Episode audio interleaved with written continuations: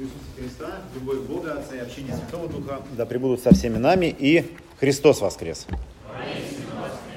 Совершенно верно. Встанем, чтобы услышать Евангелие сегодняшнего дня, записанное евангелистом Иоанном в 21 главе, стихи с 15 по 23.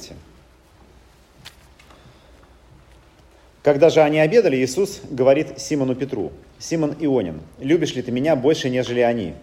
Петр говорит ему, «Так, Господи, ты знаешь, что я люблю тебя». Иисус говорит ему, «Пасе агнцев моих». Еще говорит ему в другой раз, «Симон Ионин, любишь ли ты меня?» Петр говорит ему, «Так, Господи, ты знаешь, что я люблю тебя». Иисус говорит ему, «Паси овец моих». Говорит ему в третий раз, «Симон Ионин, Ионин, любишь ли ты меня?» Петр опечалился, что в третий раз спросил его, «А, любишь ли меня? И сказал ему, Господи, ты знаешь, ты знаешь, что я люблю тебя. Иисус говорит ему, паси овец моих. Истинно, истинно говорю тебе, когда ты был молод, то припоясался сам и ходил, куда хотел. А когда состаришься, то прострешь руки твои, и другой э, припояшет тебя и поведет, куда не хочешь. Сказал же это, давая разуметь, какую смертью Петр прославит Бога. И сказав сие, говорит ему, иди за мною. Петр же, обратившись, видит идущего за ним ученика, которого любил Иисус, и который на вечере, преклонившись к груди его, сказал, «Господи, кто предаст тебя?» Его увидев, Петр говорит Иисусу, «Господи, а он что?» Иисус говорит ему, «Если я хочу, чтобы он прибыл, пока приду, что тебе до этого? Ты иди за мною». И пронеслось это слово между братьями, что ученик тот не умрет. Но Иисус не сказал ему, что не умрет. Но если я хочу, чтобы он прибыл, пока приду, что тебе до этого? Аминь. Это Святое Евангелие. Присаживайтесь, пожалуйста.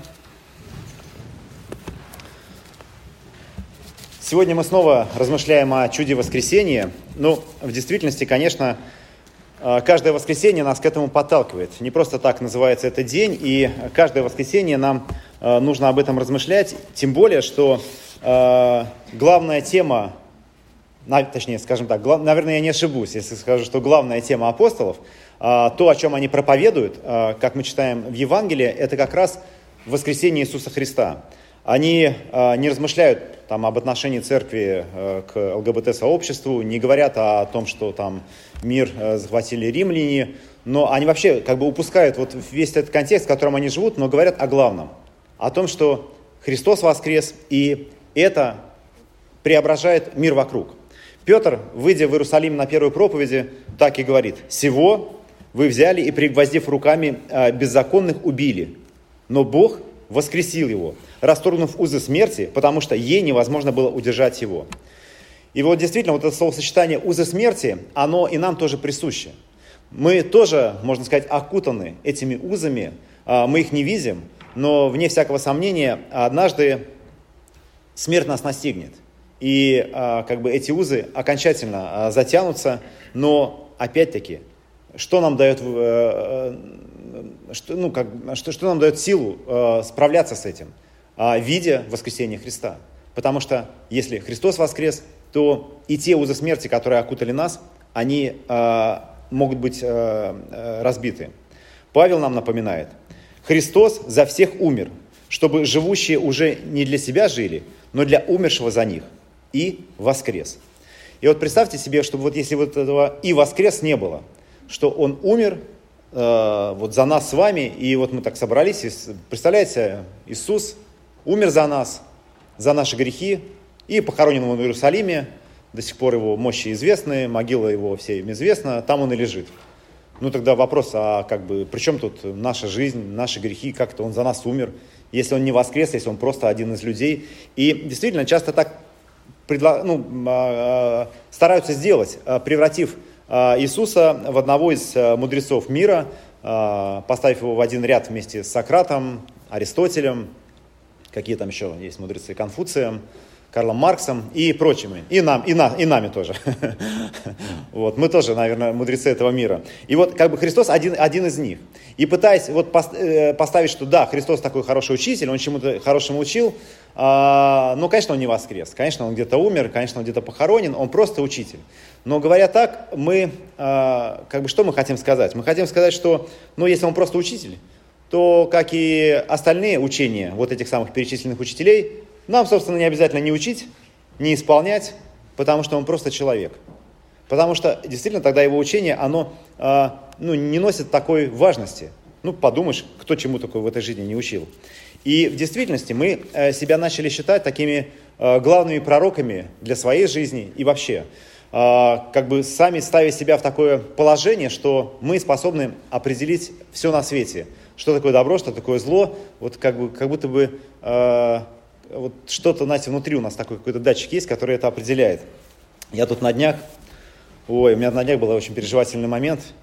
Э, я записывал радиопередачу, ну, э, подкаст для программ, для Арзамас, есть такая вот радио Арзамас, и э, комментировал молитву «Отче наш». И в поисках э, различных, ну, интересных историй про, про молитву «Отче наш», я знаете, что обнаружил? Я обнаружил молитву «Отче наш», точнее, не так, дословный перевод молитвы, молитвы «Отче наш» с арамейского. Слышали такое? Не, не попадалось? Начинается словами «О, дышащая жизнь, имя Твое сияет повсюду». Нет? Я прочитал, короче, ну, ну, ну, ну такой бред, ну прям вообще, вот явно человек, ну, э, написал, э, ну, просто, ну, даже, даже не похоже ни на, ни на молитву «Отче наш», ну, просто какая-то чушь. Но потом начал читать комментарии, знаете, что я обнаружил? Люди пишут, вот, знаете, на молитву «Отче наш» вот как бы сердце не откликается, а на, на, вот, на вот это откликается. И меня прямо, знаете, так возмутило. Я думаю, да, может, у тебя, ну, как бы, сердцем проблемы, э, может, показаться кому-нибудь, может, ты вообще, ну, как, как, как это может откликаться? Это же, ну, ерунда полнейшая. Тут и, ну, э, но, но, но у людей откликается. И действительно, такое ощущение, что вот мы сами э, Э, должны определять, э, ну, там, не знаю, ценность, ну, как мы и так определяем, но э, такое стало время, что мнение всех по всем вопросам, оно стало ценными, ценным. Хотя мы же не специалисты во всем на свете. Как мы можем определять? Мы что, арамейский, что ли, знаем?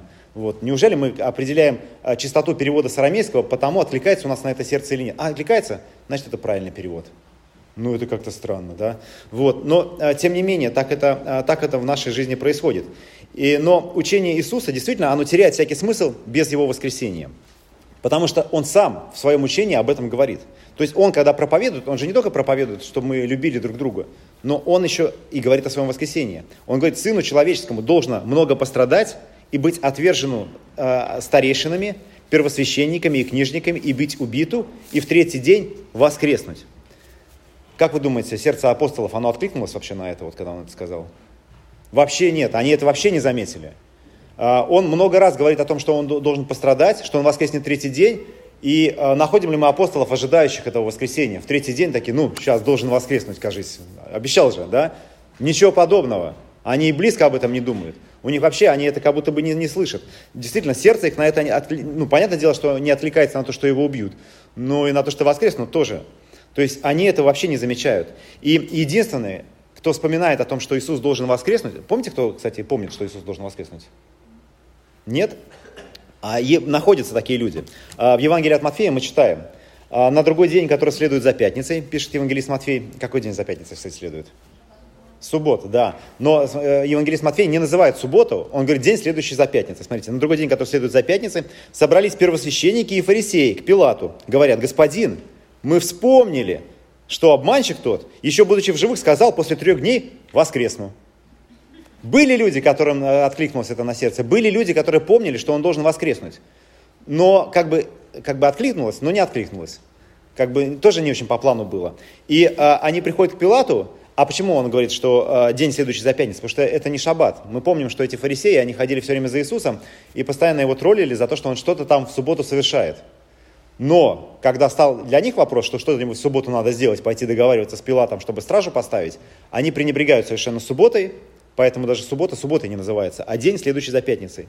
Но они помнят о том, что Иисус говорил, что он должен воскреснуть. А, и они говорят, итак, прикажи охранять гроб до третьего дня, чтобы ученики его, придя ночью, не украли его и не сказали народу, воскрес из мертвых. И будет последний Аман хуже, чем первый.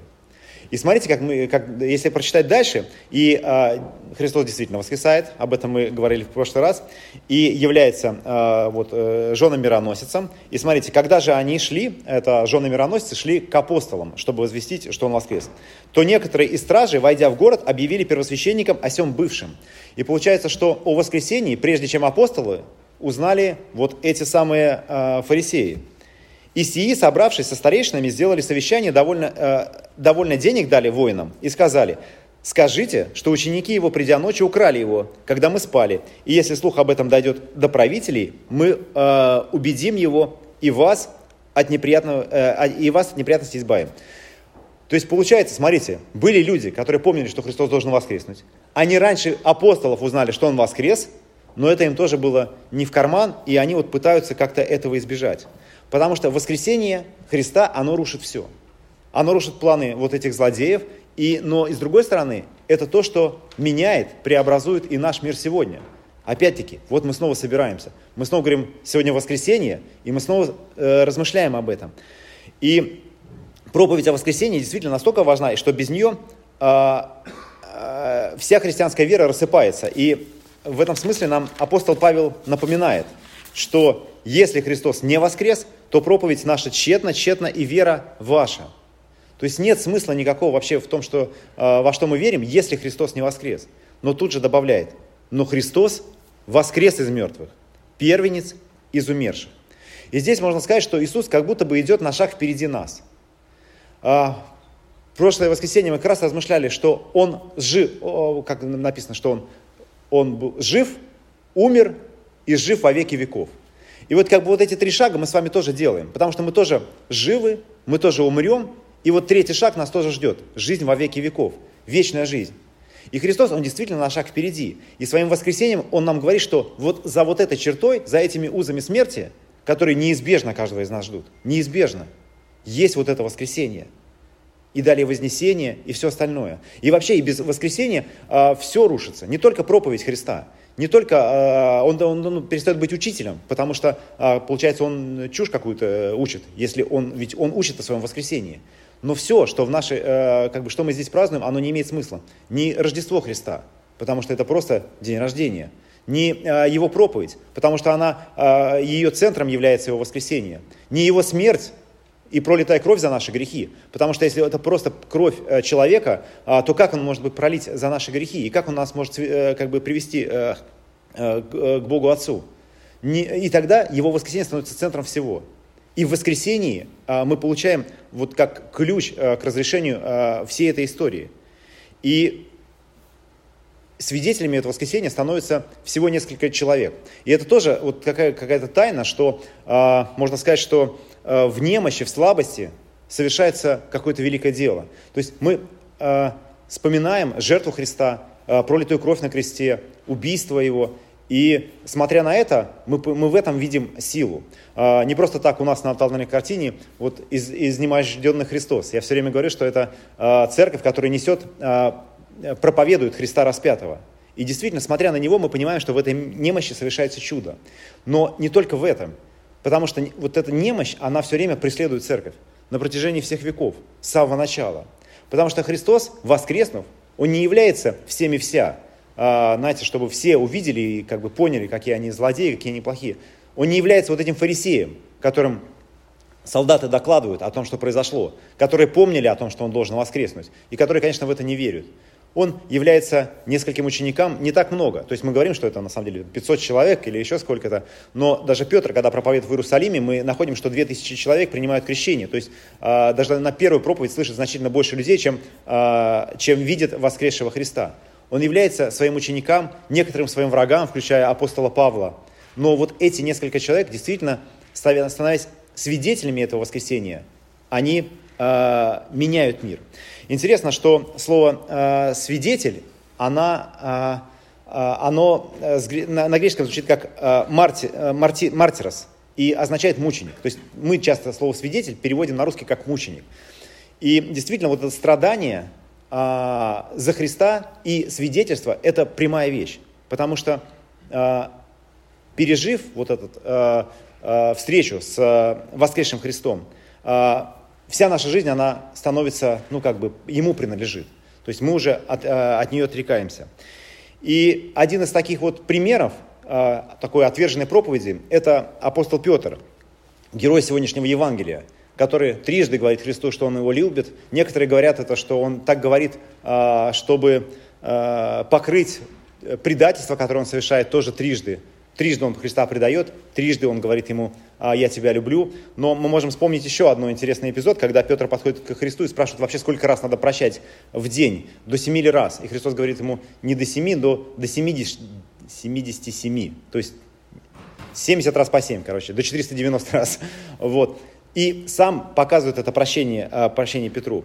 И вот вообще, надо сказать, что а, ну, по крайней мере, у меня Петр один из любимых э, персонажей Библии, потому что он, он, он какой-то настоящий, он живой, он предает, он плачет, он там прыгает с лодки, то есть он, ну, действительно в нем, э, э, он по-настоящему живой. И даже сегодняшнее Евангелие заканчивается для Петра настолько глупо, что еще раз умиляешься.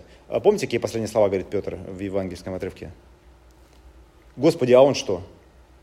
Показывая на Иоанна. Это последние слова Петра, которые записаны в Евангелии. Не то, что он исповедует Христа э, это самое, Сыном Божьим, а он что?